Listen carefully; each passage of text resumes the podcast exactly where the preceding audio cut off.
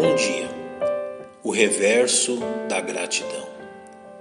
No livro do profeta Ezequiel, capítulo 16, verso 17, lemos: E tomaste as tuas joias de enfeite, que eu te dei do meu ouro e da minha prata, e fizeste imagens de homens, e te prostituíste com elas.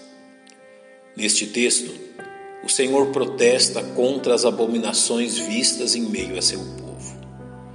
Deus havia abençoado seu povo com toda sorte de bênçãos. Eles se tornaram prósperos e viviam em paz.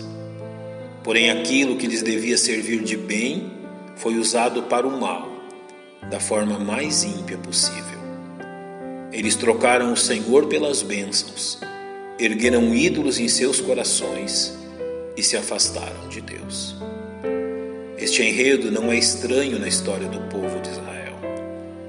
Quando Faraó permitiu que deixassem a terra do Egito, Moisés lhes ordenou que pedissem bens valiosos, como vemos em Êxodo capítulo 12, versos 35 e 36. Fizeram, pois, os filhos de Israel conforme a palavra de Moisés, e pediram aos egípcios joias de prata e joias de ouro e roupas.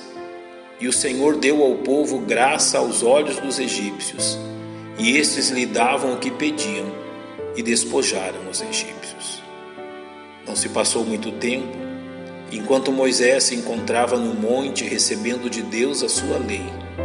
Eis a serventia que encontraram para aqueles bens, como vemos em Êxodo capítulo 32, versos 2 a 4.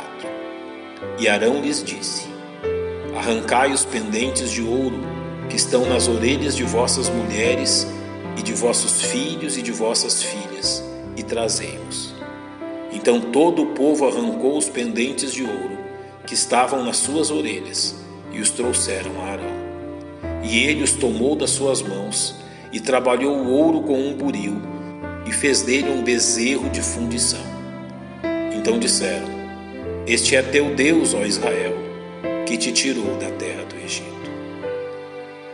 No Novo Testamento, o mais conhecido registro desse comportamento é encontrado em Lucas capítulo 15, versos 12 e 13.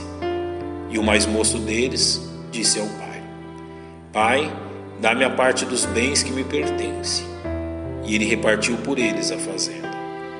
E poucos dias depois, o filho mais novo, ajuntando tudo, partiu para uma terra longínqua e ali desperdiçou os seus bens vivendo dissolutamente. O imaturo jovem, demonstrando todo o seu desprezo, deseja receber aqui aquilo que julga ser seu de direito. Tendo em suas mãos o que deseja, parte para o mais distante possível, usufruindo das bênçãos concedidas pelo Pai de forma desonrosa e iníqua. Quantas vezes os filhos de Deus apresentam o mesmo proceder? Abençoados pelo Pai, se utilizam das próprias bênçãos para satisfazer seus desejos carnais e egoístas. Julgando Deus como algo descartável, viram suas costas a Ele, aliando-se a seus inimigos e desprezando seu amor e bondade, esquecendo-se que o que são e o que possuem são resultado daquilo que Deus fez por eles. Os filhos de Deus precisam se precaver contra este comportamento. Creio que a oração de Agur em Provérbios capítulo 30 nos sirva de bússola. Duas coisas te pedi: não mas negues antes que morra. Afasta de mim a vaidade e a palavra mentirosa. Não me des nem a pobreza nem a riqueza mantém-me do pão da minha porção de costume, para que porventura, estando farto, não te negue e venha dizer: Quem é o Senhor? Ou que empobrecendo, não venha furtar e tome o nome de Deus em vão. Que tal ensinamento nos sirva de alerta e que as palavras do salmista sejam suficientes para nos encorajar. Bendize, ó minha alma, ao Senhor, e não te esqueças de nenhum de seus benefícios. Salmos capítulo 103, verso 2.